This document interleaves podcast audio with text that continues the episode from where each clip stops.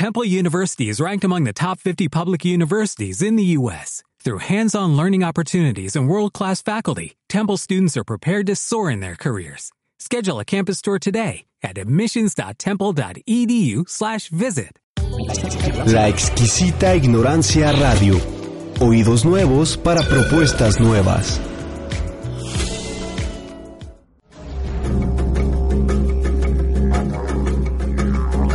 Religiosas, un espacio de conversación sobre las religiones y un lugar de reflexión sobre la convivencia.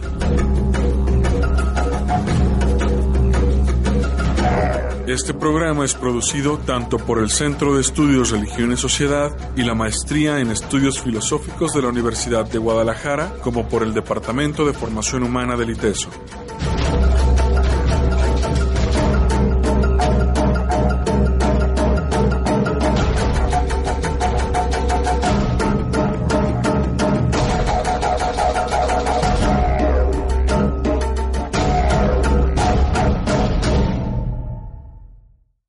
¿Dónde está el Festival Fóbica con respecto a creencias religiosas? Bueno, tal y como lo está diciendo ahora Rogelio, eh, hay un gran campo con la cuestión del miedo y muchos de estos personajes que tanto en la literatura como en el cine eh, van a estar en la cuestión del horror, participan de sistemas de creencias religiosas, el hombre lobo, el vampiro, siempre el crucifijo, pero también hay nuevas eh, personajes que tienen que ver con Alien y otros que van fan, del orden fantástico, al menos ahí en algunas eh, presentaciones que estuve de temas o libros. Y eh, se va conformando también una serie, lo que yo vi, bastantes personas interesadas, sobre todo jóvenes, en estos temas que si bien antes eran en un dado terminado tema únicamente de las religiones para abordar y dar explicaciones, hoy son otros los contextos. Y estoy pensando, por ejemplo, en este programa que duró muchos años, que ahora ya no sé si está, que fue eh, este de fantasmas. Eh, ay, se me fue aquí en Guadalajara. La mano, era, luego, la mano peluda. La mano peluda, pero fue antes Radio Fantasmas. Radio Fantasmas yo lo recuerdo en los años 90 con todos una invitados, pero todos eran sacerdotes católicos para poder explicar fantasmas, exorcismos, etcétera. Y conforme el, el, programa fue avanzando, entró sobre los eh, otros tipos de creencias, sobre todo este ya de orden más eh, místicos o orientales, ¿no? Que se fueron dando explicaciones y sobre todo eh, de orden, pues también a veces hasta fantástico. Al llegar ya a un montaje o incluso de estar transmitiendo posesiones diabólicas. Me acuerdo en la última etapa. Bien, entonces este es el lugar, el por qué hoy invitamos a Rogelio a hablar, que para mí tiene gran importancia el Festival Fóbica, tres años. Tú eres su, vamos, su creador y has sido el impulsor y el organizador. Rogelio, no sé si podríamos empezar ahí, el que ¿Cómo te planteas hace tres años o más el, el, ya hacer un festival de esta índole y cómo ha ido creciendo, ¿no? Cómo ha ido creciendo y que está convirtiendo, pues cada más, si bien a lo mejor ustedes no han oído hablar de ellos así como en un grandes festivales de otros de horror que hay en el en México, pues se va en la ciudad de Guadalajara ya eh, tomando una postura, ya se conoce, y ya hay personas de otros lados también del país que nos platicarás que han venido aquí a presentar sus libros. Entonces, ¿por qué te parece si comenzamos por ahí? ¿Cómo, cómo te surgió esta idea de, de esto que ya hiciste la presentación del festival? Bueno, la idea, la idea no es mía. Eh, alguna vez, cuando existía la coordinación de literatura de Cultura UDG, estaba este hueco que en octubre no había actividades de literatura. En ese entonces, eh, vivía el escritor Carlos Bustos, eh, estaba también este chico Rodrigo Chanampe y su servidor, y nosotros que conocíamos de alguna manera eh, a la titular de la, de la coordinación, decidimos plantearle que por qué no para octubre, para aprovechar estas fechas de Halloween, de Día de Muertos, en noviembre, hacíamos, le dedicábamos como tres días al género. Eh, Rodrigo, que estudió cine, pues se fue por ahí con la intención de que se presentaran cortometrajes, vinieran los directores que había por aquí y nos hablaran directamente. Carlos, que pues tiene muchísima trayectoria en, en libros como escritor, tenía esta intención de que la gente escribiera, fuera a leer, entonces se lanzó una convocatoria donde recibimos, me parece que alrededor de 200 textos con ciertas características que se determinaron y se hacía una especie de selección para darles tiempo a la gente que fuera a leer al festival. Y pues yo, que me apasionan los libros, que soy, soy egresado de, de la licenciatura en letras, pues quería tratar, como tener un esfuerzo a lo mejor muy, muy inocente, de reunir en un solo punto autores que fueran locales y que tuvieran libros de terror. Entonces, pues presentamos el proyecto, la coordinación está de acuerdo, en ese momento nos prestan Casas Uno, el auditorio de Casas Uno, que es un lugar precioso, bonito, y nosotros somos tres, el festival, el festival que entonces era Tétrica, ya en el 2015, el Festival de lo Inquietante, tiene tres días de actividades, ¿no? Se presentan estos libros, se hace este, pues este certamen, no un concurso propiamente en forma, donde la gente va a leer, y además se reúnen que ciertos cortometrajes de aquí se proyectan y algunos directores nos acompañan. Lamentablemente al año siguiente pasan muchísimas cosas. Primero se deshace la coordinación de literatura, fallece, fallece Carlos Bustos, entonces pues el proyecto se queda como en pausa. Nosotros teníamos la intención de que siguiera tétrica, queda el proyecto en pausa y pues decidimos retomarlo cambia de tétrica a ser fóbica. Y aquí viene un poco a lo mejor la locura porque pues tres días con una actividad por día a lo mejor no era suficiente desde mi muy eh, ambiciosa visión, ambiciosa y descabellada visión. Y empiezo, empezamos a pues investigar a través de Facebook, como bueno, a ver, ya presentaron estos autores. ¿Hay más autores en Guadalajara? Hay más manifestaciones del género más allá de literatura y cine que se puedan ir congregando, de, alguna manera crear una especie de comunidad. Y además, crecer esta convocatoria, hacerlo ya un concurso formal de cuento, un concurso formal de guion, dar una estatuilla y un premio en efectivo, y empezamos como a sondear lo padre, lo padre de Facebook, y es algo que, que, no deja de sorprenderme, y lo padre de las comunidades es que pues tú invitas a alguien o te acercas, oye, parece que tú tienes un libro y mira, estoy organizando esto, te ofrezco el espacio, esta situación, y entonces esa persona dice, ¿y ya conoces a fulano de tal? Y esa persona dice, ¿ya conoces a fulano de tal? Y entonces pues obviamente empiezo a contactarlos por Facebook directamente a presentarme. Hay gente que ya había incluso participado en Tétrica, pero a lo mejor no me, no me identificaba o identificaba a Carlos que tenía la trayectoria, entonces pues empieza a identificarme y decir, ah, ok, me, me parece, ¿no? Y se empieza a correr un poco la voz y sale gente por ahí de, ¿sabes qué? Nosotros jugamos juegos de rol, pero ¿por qué no le dedicas una mesa a hacer, por ejemplo, pues toda esta narrativa que se debe construir alrededor. Hay muchísimos juegos de mesa basados en Lovecraft, basados en Sherlock Holmes, basados en los mitos de Cthulhu. Entonces, pues así empieza, ¿no? Uno de estos directores se anima, ellos tienen una productora y nos dicen que nos pueden apoyar haciendo un concurso en el sentido de que la gente escribe a sus guiones y ellos como productores cogen a dos guiones con determinadas características y durante lo que, lo que dura el festival pues les prestan el equipo y se hace. Entonces pues el programa de, estas, de estos tres días con una sola actividad va creciendo a ser cinco días con actividades desde las nueve de la mañana hasta las nueve de la noche.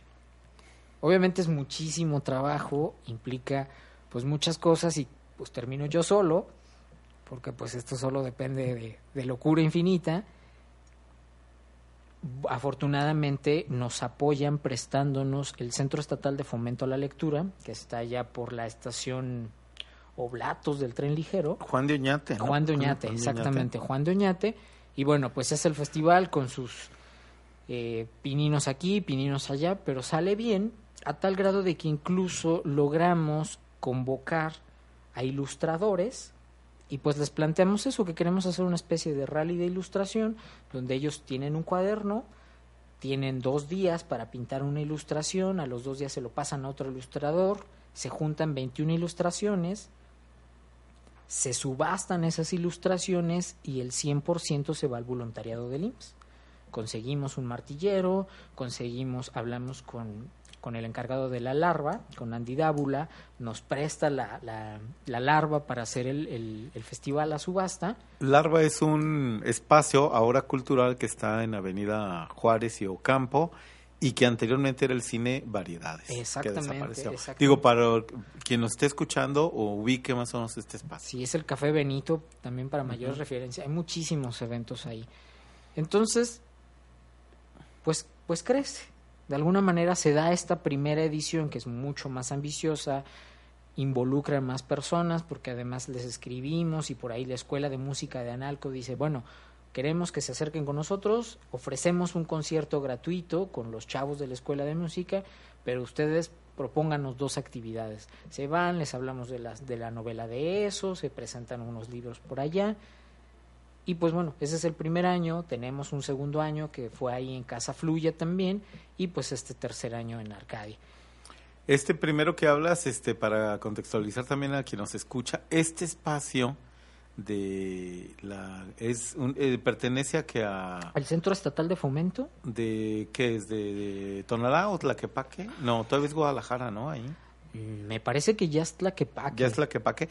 Bueno lo interesante es que está ahora en una plaza que anteriormente ahí fue la, eh, penal. La penal. La penal de Oblatos. La penal de Oblatos, que tiene historias con eh, grupos de aquí de la 23 de septiembre que se escaparon, muchas otras cosas ahí y muchas otras historias.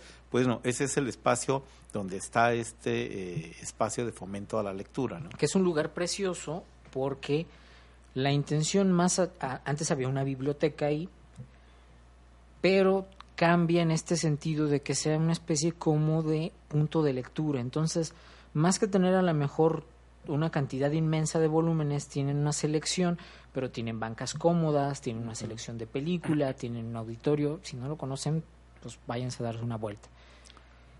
Y pues entonces... Luego estás en Casa Fluya. Luego estamos en Casa Fluya, en el segundo, que estamos ahí en el centro, que es la parte de arriba, este, en esta casa. Un casonón también. También maravilloso, tradicional que acaban, si no conocen, eh, abrieron una, una nueva sección que es una especie de cuarto, como están las caballerizas ahí.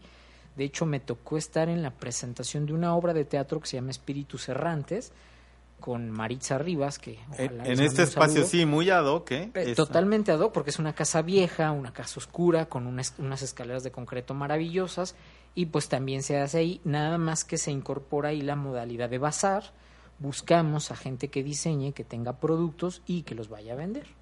Hoy está la de administradora, ay, se me ve el nombre. Está Carmen Valenzuela y eh, Alberto Mendoza, que es de la librería que está ahí en... Bueno, ahorita me acuerdo. Librería de Viejo y después de ahí nos vamos para casa, para casa Arcadia. Básicamente la intención del festival, que fue desde el principio, desde Tétrica, es primero crear una comunidad de artistas la intención es que en un solo lugar la gente conozca a las distintas manifestaciones y creadores del género. Entonces, va a encontrar escritores, va a encontrar directores de cine, va a encontrar ilustradores, va a encontrar diseñadores, va a encontrar académicos, porque de alguna manera Fóbica también se nutre, si no propiamente son creadores, en el sentido de escritores, también es gente estudiosa del género, ¿no? Tuvimos invitados a la Redic, por ejemplo, tenemos estudiantes de letras también, incluso han venido de Lagos de Moreno un par de estudiantes, uno nos habló de la Catrina, uno nos habló del cine de Cronenberg, que me parece que te tocó. Entonces, pues la intención es esa, ¿no? Primer punto, reunir a la gente que le gusta y que produce el género.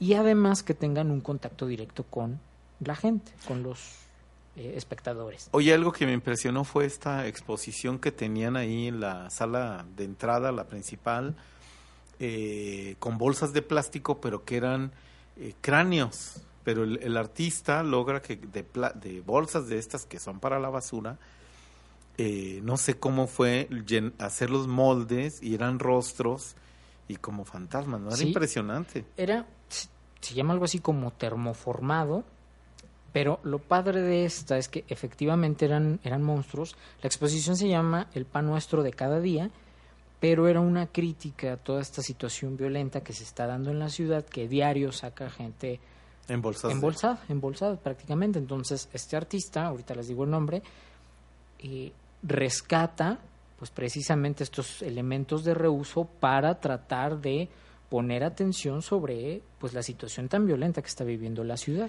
Aquí aparecen estos dos rubros que a lo largo de Fóbica y en muchos espacios se ha dicho que una cuestión es el terror, que tiene que estar vinculado a estas situaciones reales del asesino, de, de estos grupos delictivos, es decir, que están en la vida cotidiana realmente ahí.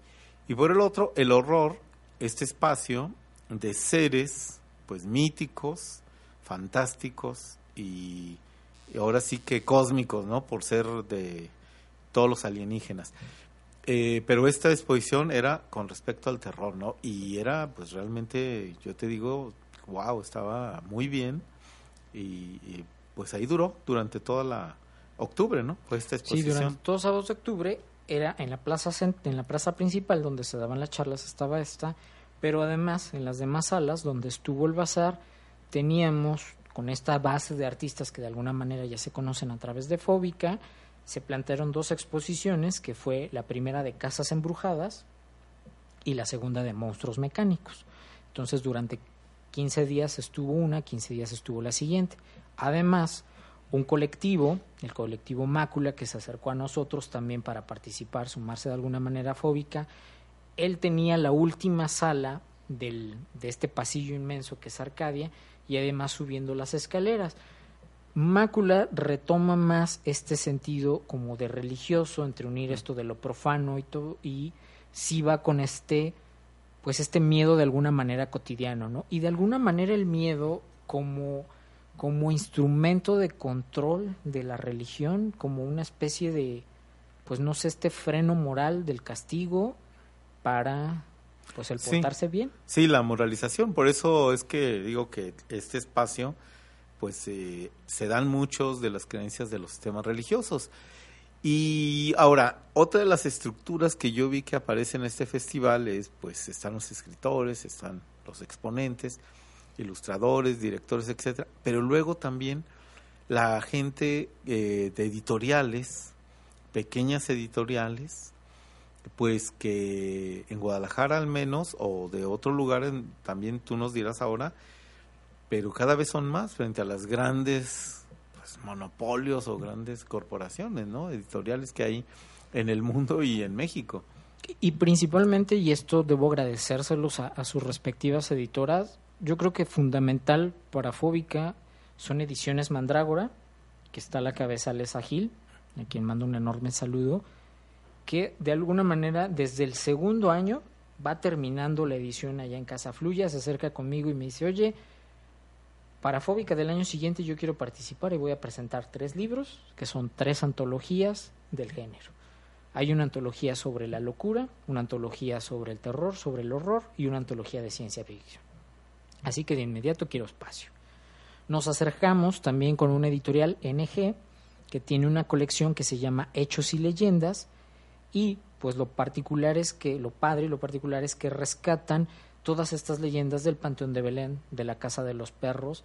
Guadalajara tiene una cantidad inmensa y bárbara, bueno, el mismo Panteón de Belén yo creo que tiene por lo menos entre 10 y 12 leyendas como muy reconocidas.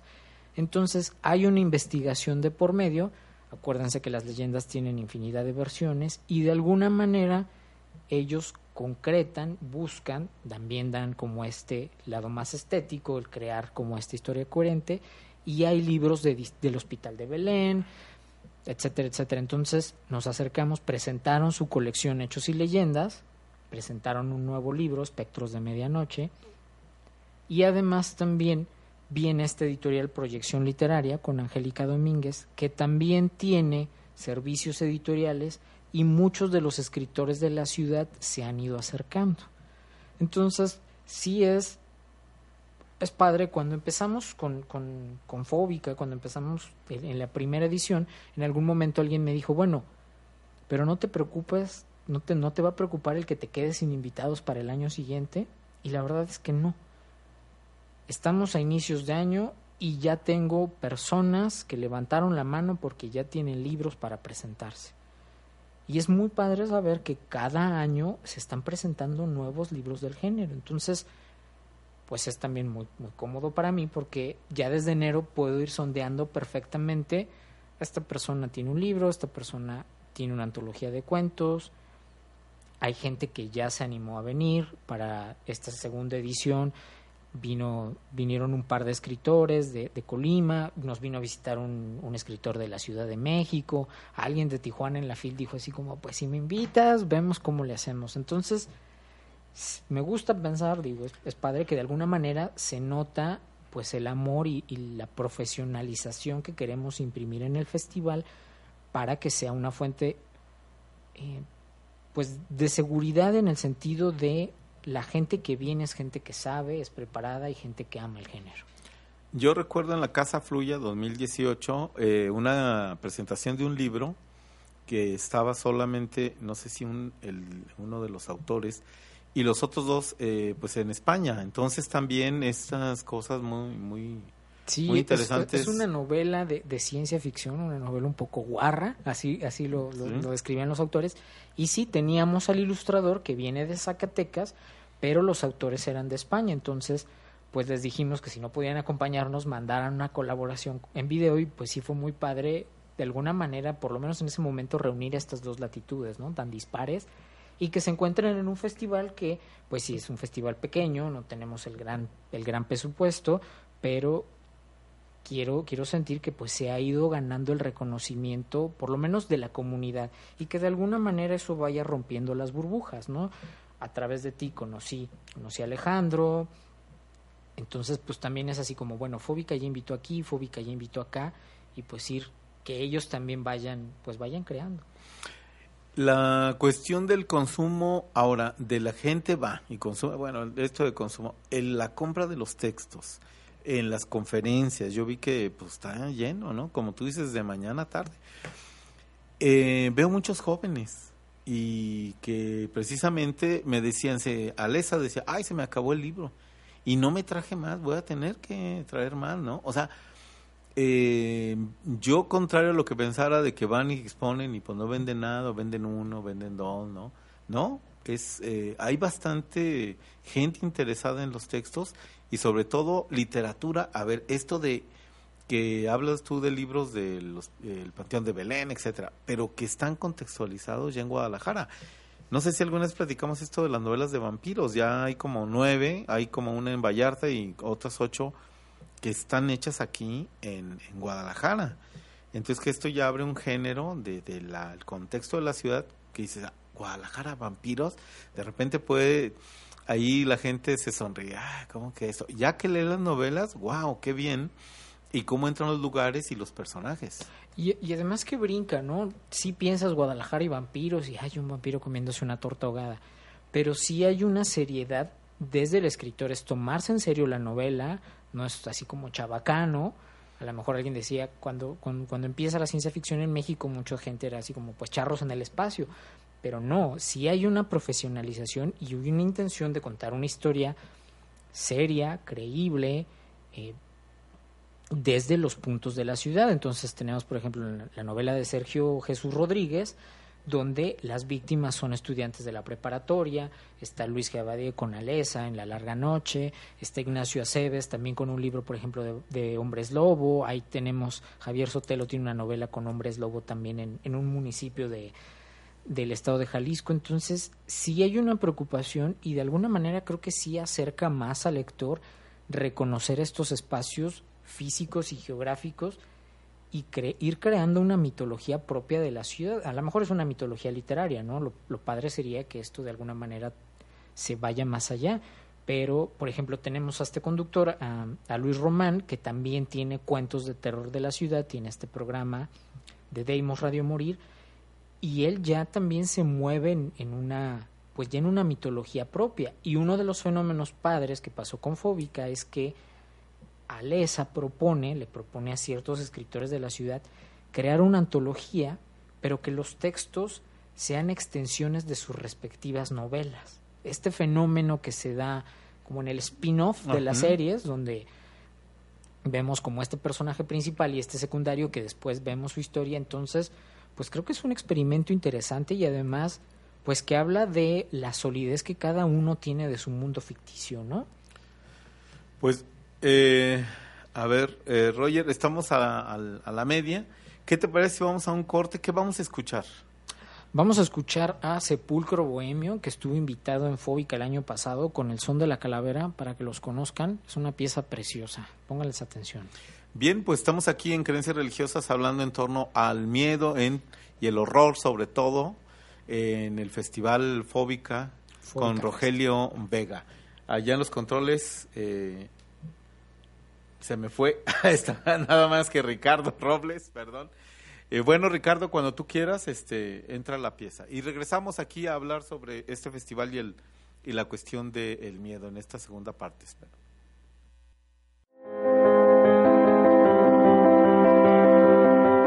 Está usted escuchando Creencias Religiosas.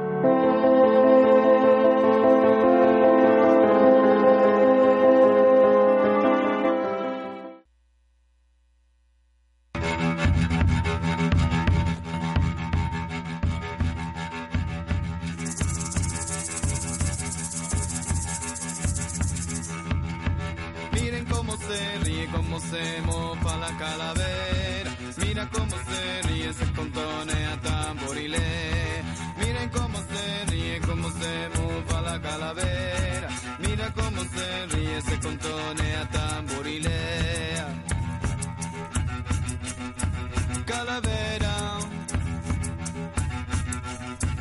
Calavera, mira cómo se ríe, cómo se mofa la calavera. Mira cómo te mira, se contonea tamborile. Miren cómo se ríe, cómo se mofa la calavera. Mira cómo te mira, se contonea tamborilea. Canta, baila, se contonea tamborilea. Canta, baila, se contonea tamborilea. Canta, baila, se contonea tamborilea. Ahora te toco a ti mover el hueso con la más fea. Ahora te toco a ti mover el hueso con la más fea. Cuando venga la muerte yo me la llevo al panteón. La tomo de la cintura, le doy un fuerte apretón. La tomo de la cintura, le doy un fuerte apretón. Yo no temo a la muerte.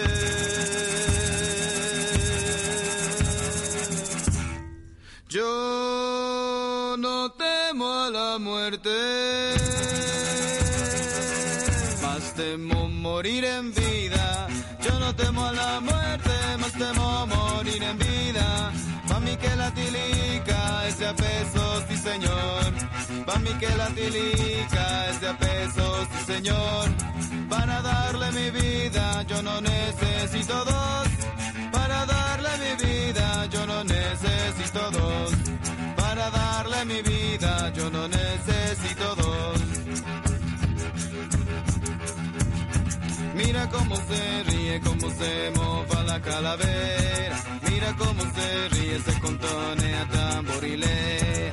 Miren cómo se ríe, se contonea la calavera. Mira cómo te mira, se contonea tamborilea. Canta, baila, se contonea tamborilea. Canta, baila, se contonea tamborilea. Canta, baila, se contonea tamborilea.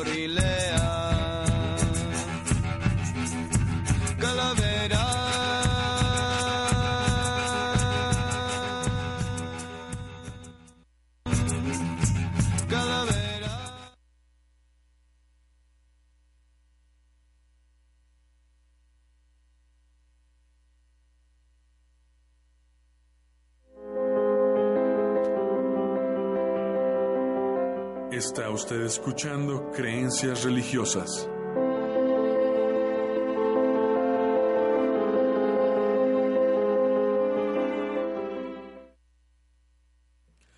Bueno, pues regresamos aquí este, en la conversa. Si usted no estaba viendo por Facebook Live, que se transmite este programa, eh, yo le estaba preguntando a Roger eh, esto que parecían chelos, pero me dices que no son chelos lo de la canción. No, bueno, escuchamos el son de la calavera con Sepulcro Bohe- Bohemio y tuvimos la oportunidad de escucharlos en vivo para cerrar Fóbica precisamente el 2 de noviembre del año pasado ahí en Casa Musa. Muchísimas gracias a Javier también. Son guitarras y él toma una pluma y toca, bueno, no sé cuál sea el, el- el término correcto, pero es, es una pluma lo que estamos escuchando, no es un chelo, es una guitarra. Sí, se oye, se oye así, bueno, según yo me he oído. No, no, no, si tienen oportunidad, síganlos por, por favor en Facebook, Erandini. Si nos estás escuchando, nuestro respeto y admiración. Bien, oye, pues volvemos a la cuestión de fóbica. Ahora esta parte, ¿por qué no se la dedicamos a esta cuestión de, también estamos algo conversando, la cuestión del horror o terror, ¿no? Los autores que acudieron, ¿cómo, cómo lo plantearon? Yo, bueno, lo planteo ya ves el terror como algo, esto que está en nuestra cotidianidad, que está ahí, eh, es, es muy real y contemporáneo a nosotros. En cambio, el horror es pues más sobrenatural, más lejano, bueno, en términos de seres fantásticos. Pero hay quien lo ve al revés, ¿no? También. Sí, a nosotros cuando tuvimos eh, una clase de novela negra allá en letras con el maestro Roberto Herrera, ojalá lo conozcan también, tuvimos oportunidad de tenerlo como invitado en Fóbica, él plantea precisamente el horror como esta situación cotidiana que se puede dar, esto violento, grotesco, los asesinos en serie, los homicidios y el terror desde el aspecto sobrenatural con todo aquello que pues los vampiros, los hombres lobo que rompen, ¿no? Hace la irrupción de la realidad, de alguna manera siguiendo también con lo que planteaba Todorov con Introducción a la Literatura Fantástica, estar estos dos ejes de lo cotidiano y el elemento de ruptura. Yo he escuchado las dos versiones totalmente, pero creo que la diferencia sí es pues importante y es básica, ¿no? Entre lo sobrenatural y lo cotidiano, lo que se puede dar. La mayoría de los escritores aquí no se meten, no se meten en vericuetos, esta antología de la que platicábamos, Alesa precisamente para escoger el título, porque ella decía antología de horror, y hubo esta situación donde no, no, se, no se ponían de acuerdo, entonces sí se quedaban entre hay elementos sobrenaturales en mi libro o no hay elementos sobrenaturales en mi libro. Lo interesante es que sí están las dos vertientes. Tenemos, por ejemplo, a Román, que esto es el libro de cuentos Deimos, ya salió el volumen 2, que se va también, por ejemplo, rescata leyendas urbanas de la ciudad, sucesos también. Uno de los cuentos que, que más tengo presentes es sobre este mata indigentes que había en la ciudad. Entonces, él lo retoma, pero lo conecta con una situación sobrenatural. Y muchos de los libros yo creo que siguen esa vertiente. Hay ciertos hilos, ciertos mitos, ciertas leyendas urbanas que tiene la ciudad y pues estos escritores que aman el género y que aman obviamente pues también el lugar donde nacieron, sí lo retoman para esta transformación.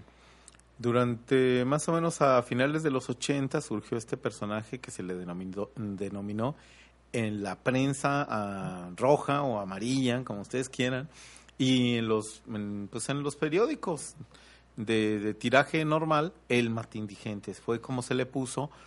Eh, estuvo activo, pues no recuerdo si un año, dos años, no, como un año más o menos. No, hasta donde yo recuerdo no lo atraparon, y este, pero fue un asesino real.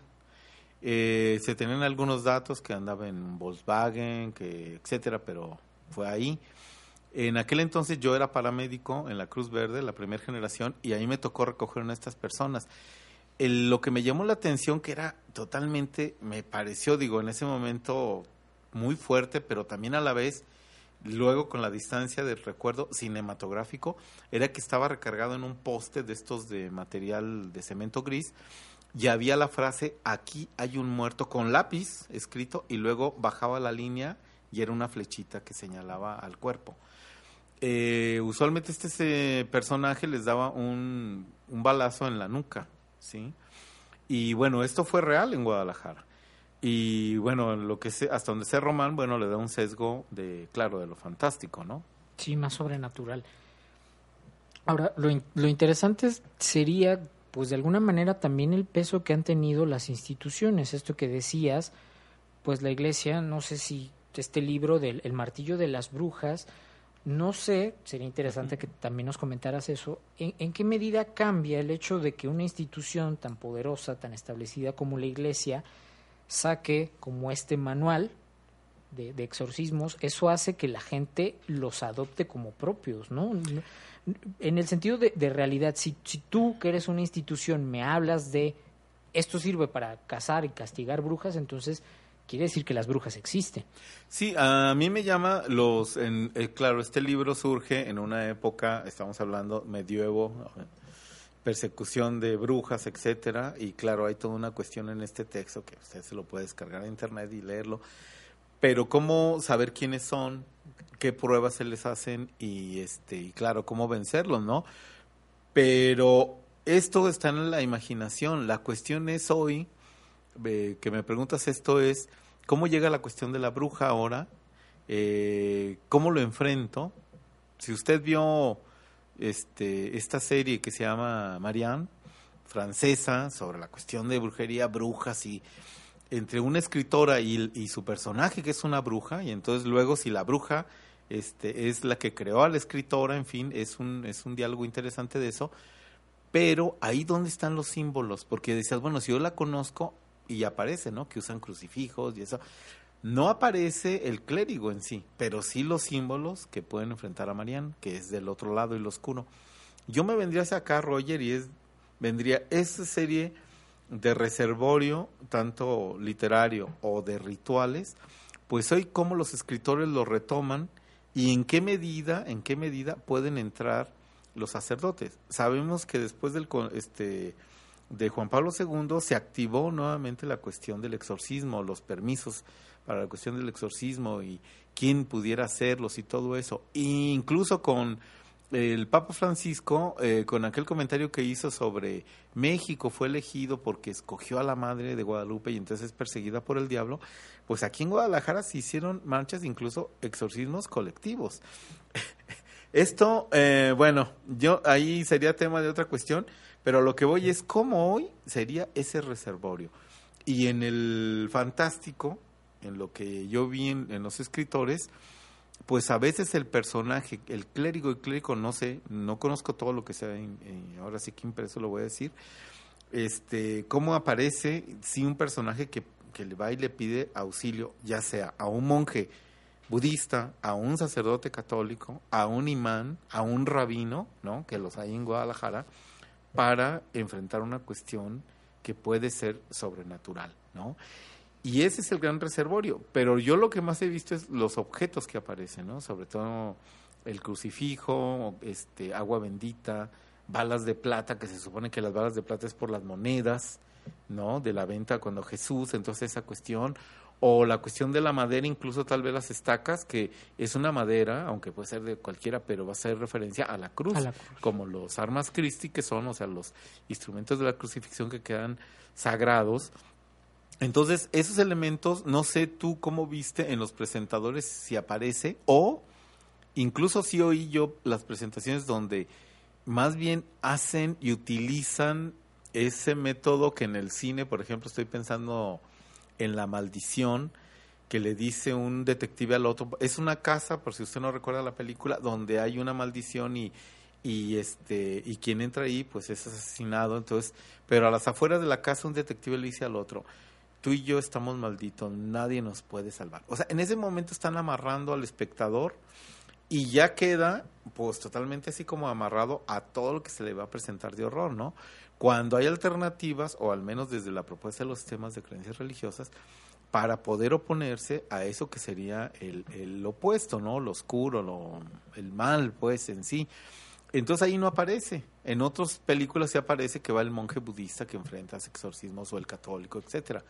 Pero aquí en las narraciones que yo escuchaba, este, de cuentos y novelas, pues lo fantástico a veces aparecen los elementos, no aparece la ayuda. No sé, tú dime ahí sí que, pues ahora sí que tú estuviste todos los sábados de octubre en, en, este festival y que estuviste escuchando ahí a todos los invitados. Yo creo que sí hay un fuerte imaginario colectivo que creo que además el cine, el anime ahorita, los cómics, de alguna manera sí han hecho presente a tal grado de que a lo mejor no sabemos cómo la tradición o la explicación detrás, pero se han permeado tan fuertes que nosotros sabemos lo que está sucediendo. No, incluso no sé si te acuerdas en, en Psicosis de Hitchcock, cuando, cuando ya descubren el misterio, hay una parte donde le preguntan como a este detective, y oiga, no, no sucedió esto, y el detective prácticamente le está dando la explicación al espectador, ¿no? Bueno, es una persona que tenía un trastorno de personalidad múltiple. Y nosotros ya no somos psicólogos y sin embargo compramos ya esa explicación, ¿no? Sabemos, tenemos un conocimiento de los vampiros necesitamos un crucifijo, necesitamos esto, esto, esto. Y sí hay, creo que se iban de dos lados, desde la deconstrucción, sí había gente que recurría como a estos elementos, había por ahí a lo mejor un cura, había incluso esta situación de que muchos de ellos, Luis Abadía, por ejemplo, ya se vuelve personaje de novelas y como un entendido de los vampiros es alguien a quien debes recurrir para que si tienes como este problema sepas qué hacer. De hecho, eh, este, este año presentaron, están van a presentar el Necronomicon y vendían una, pues una advertencia. Alesa como editora dijo, es mi deber decirles que la persona que le vaya a comprar a Luis este libro se va a meter en broncas. Y viene el, el, recuento de todas las broncas que tuvo Luis para imprimir el manuscrito de que se dañen los archivos, que la computadora se descomponga, que justamente cinco minutos antes está llegando la editorial con con los libros porque el Uber en donde los traían se desvió. Entonces sí ya empieza a crearse esta mitología, pero basada en, pues por ejemplo, el peso que tiene el Necronomicon, ¿no? Nada más el nombre, por decirlo. La advertencia es que no diga los nombres eh, de los primordiales o arquetípicos que estén ahí o del ritual por porque entonces se sucedería, ¿no? Entonces ah. tienes que así como una lectura en silencio. En silencio. Y además es algo muy curioso porque en, la novela de Luis, en, en, esta que publicó la editorial Paraíso Perdido, la de El último manuscrito de Ambrose Bierce, viene que no debería venir el signo, el signo amarillo, y sin embargo la edición nueva lo consigna. Entonces, pues sí es una situación alta, es una lectura peligrosa más allá del, pues del género, ¿no? Por todo esto que puedes invocar. Entonces, creo que sí hay como estas dos vertientes, ¿no? Gente que pretende construir una mitología propia y gente que va construyéndola y sustentándola con todo este imaginario colectivo que tenemos de pues los hombres lobo, la luna, etcétera, etcétera. Pero pues la gente no lo tiene. Acabamos de ver, de hecho Netflix acaba de estrenar una adaptación de Drácula, una adaptación muy libre, hay gente a la que sí le ha gustado, gente a la que no le ha gustado. Si ustedes la conocen, ahí mándanos un mensaje y díganos qué opinan pero sí es una deconstrucción de la novela y algo que hizo pues Bram Stoker, ¿no? Tratar de reunir todos estos mitos y darles una coherencia literaria. Que en aquel entonces, la, hay que decirlo, la novela, igual que Frankenstein, es eh, la epístola, son las cartas, son a través de cartas, ¿no? Que también lo hace Cortázar y otros escritores, pero digo, eso así de la época son cartas. Eh, esta cuestión del vampiro, em, estoy pensando en otra versión de Drácula que me gusta mucho, y es de un director canadiense que se llama Hugh Madden, o Madden, y es un Drácula asiático. Entonces él venir hacia Europa, eh, en realidad lo confrontan porque es una invasión a Europa de Asia, ¿no? Y está conformado con el ballet de, de Toronto, no recuerdo si de, bueno, creo que es de Toronto, de ballet clásico eh, en torno al vampiro, ¿no? Es un cine como cine mudo, con colores, este cine de, de Guy Madin muy, muy interesante. Esa es una versión también de Drácula, muy visto, que no es atacado por vampiros, sino por ser considerado este migrante, ¿no? Entonces, eh, bueno, estas son las y lo de esta de Netflix yo no le he visto la nueva versión de Drácula porque yo, bueno, otra de Drácula, vamos a ver. Dije, bueno, luego voy a ver, ya que estás dando tú los elementos. Vampiros igual en Guadalajara, ¿cómo pudiera ser? Aparecen templos o algo de Guadalajara. Sí, en las novelas, ¿no? Hasta donde recuerdo, la catedral, las Sí, está la catacumbas, catedral, la casa de los perros, está el panteón de Belén, que es así como... la casa... Pa- para no ir más lejos tenemos la tumba del vampiro en el panteón de Belén, entonces de alguna manera muchos confluyen ahí. La novela de Horacio, ¿cómo se llama? Horacio y la logia del vampiro. La Logia del Vampiro, que es esta primer novela en Guadalajara, pues parte de esta leyenda de que en una tumba, yo conocí cuando el árbol todavía era de, no estaba tan enorme como hoy, y se veía salir desde abajo de la tumba, y entonces decían que era la estaca, que había florecido y, creciendo, y que cuando, si se la quitaban, pues iba a regresar el vampiro, ¿no? Hoy el árbol está tan enorme que ya cubre toda la cuestión de, la tumba, o sea, ya lo consumió.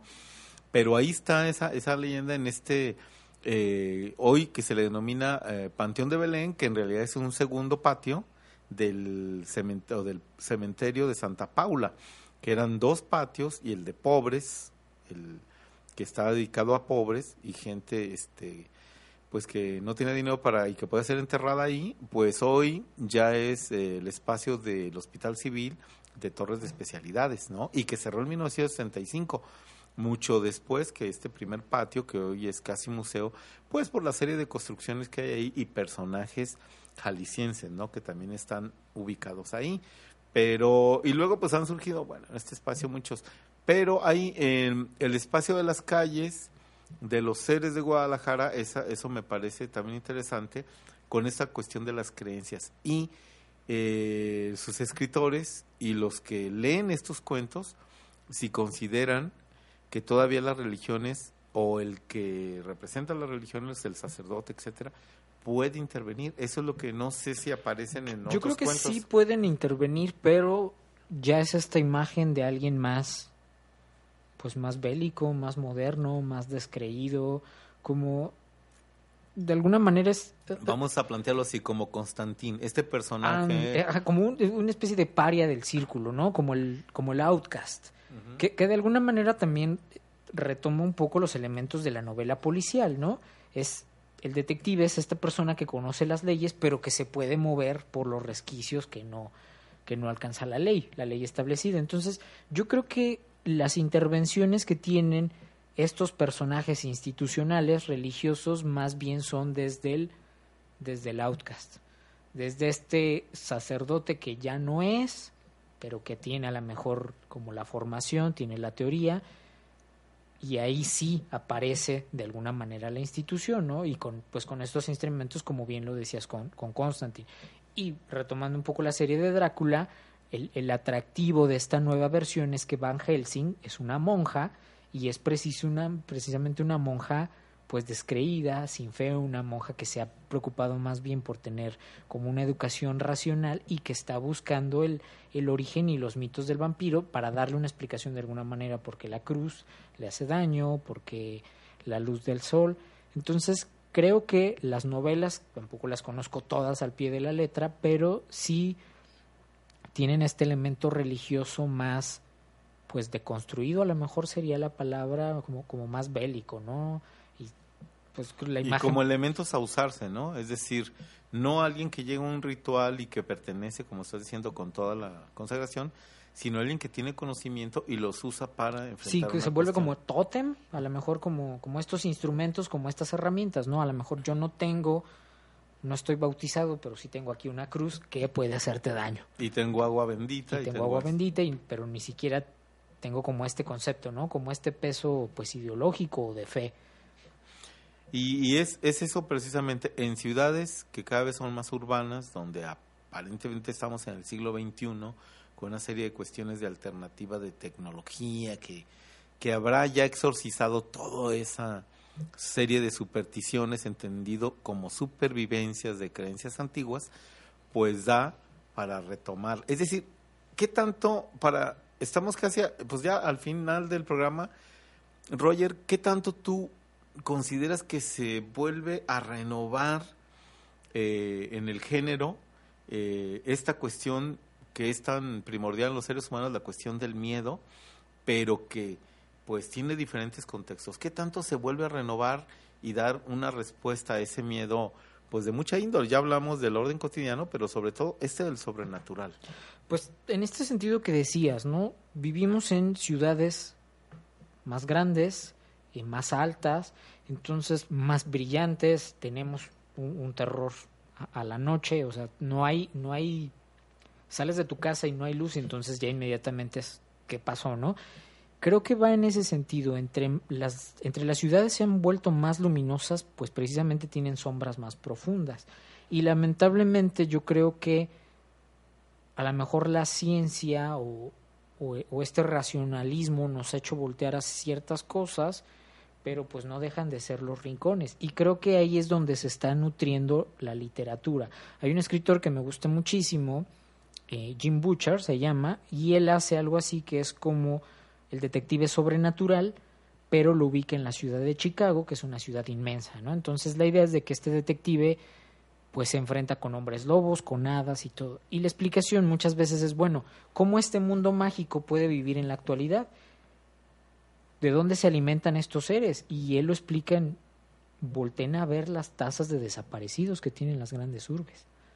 Entonces, imagínense, digo, sería muy cómodo para las autoridades decir eso, que todas estas personas que se nos pierden, aquí está la glorieta de los desaparecidos, imagínense que hubiera un factor sobrenatural en eso, ¿no? Que en la ciudad de Guadalajara, muy subterráneo, hubiera cierto tipo de habitantes que se están que están depredando a nuestros pues a nuestros ciudadanos. Y yo creo que esa paranoia, ese no sentirte seguro, esos resquicios que deja la supuesta modernidad es lo que está aprovechando la literatura para renovarse. Antes era pues si la superstición la noche el no saber, tu hijo despertaba fallecido y pues lo, lo era el vampiro, ¿no? Pero ahora tu hijo se desaparece y pues hay una parte que a lo mejor te brinca todavía por ahí. Bueno, pues eh, hablamos hoy, muchísimas gracias a, a Roger, a Rogelio Vega. un gusto.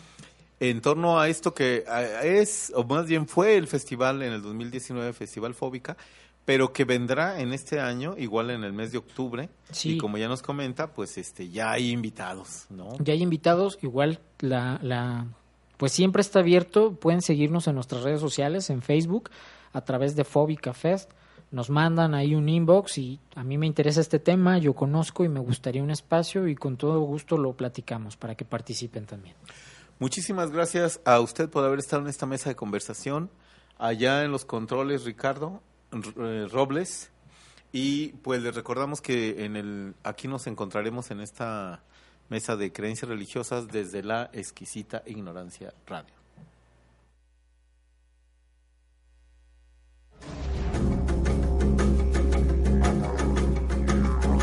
Creencias religiosas concluye por hoy.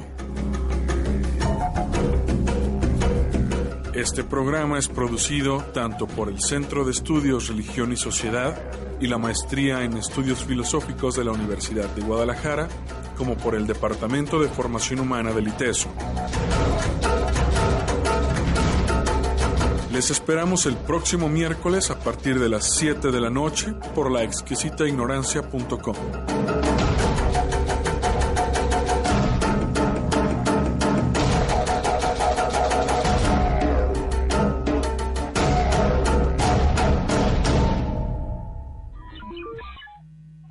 La exquisita ignorancia radio.